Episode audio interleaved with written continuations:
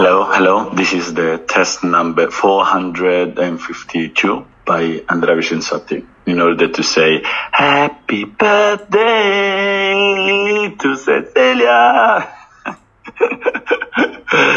oh, buon compleanno. Um, yeah, so I'm here uh, recording this because uh, I think I need to explain why I've chosen this uh, soundtrack I've chosen to share with you. It's actually called Voglia di Infinito by Selton. Uh, it's not a song that represented somehow uh, our past, but uh, I still wanted to, to link that with you.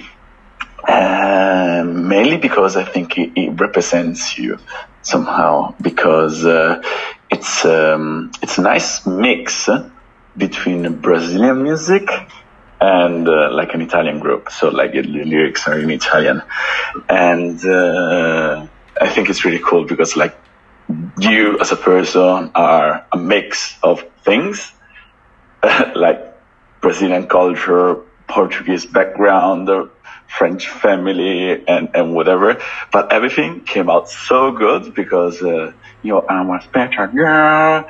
And this song is like the same. It's like, like a mix of everything, but it comes out a really, really good song.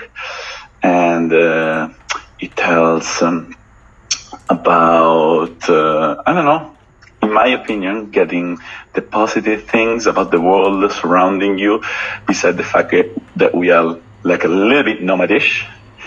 And that's how I see you now, you know, see you in different shapes and uh, all the time, always with a smile. And I don't know, like this song, that song usually makes me in a good mood, the same way you make us in a good mood when you're, you're around. So with the song, it's really easy to uh, uh, get link because you just need to play it on Spotify with you. It will be more like we need to see each other more often. So please, when this whole pandemic thing is over, see, come see us. We love you. We love you. We love you so much. Happy birthday. Ciao, ciao.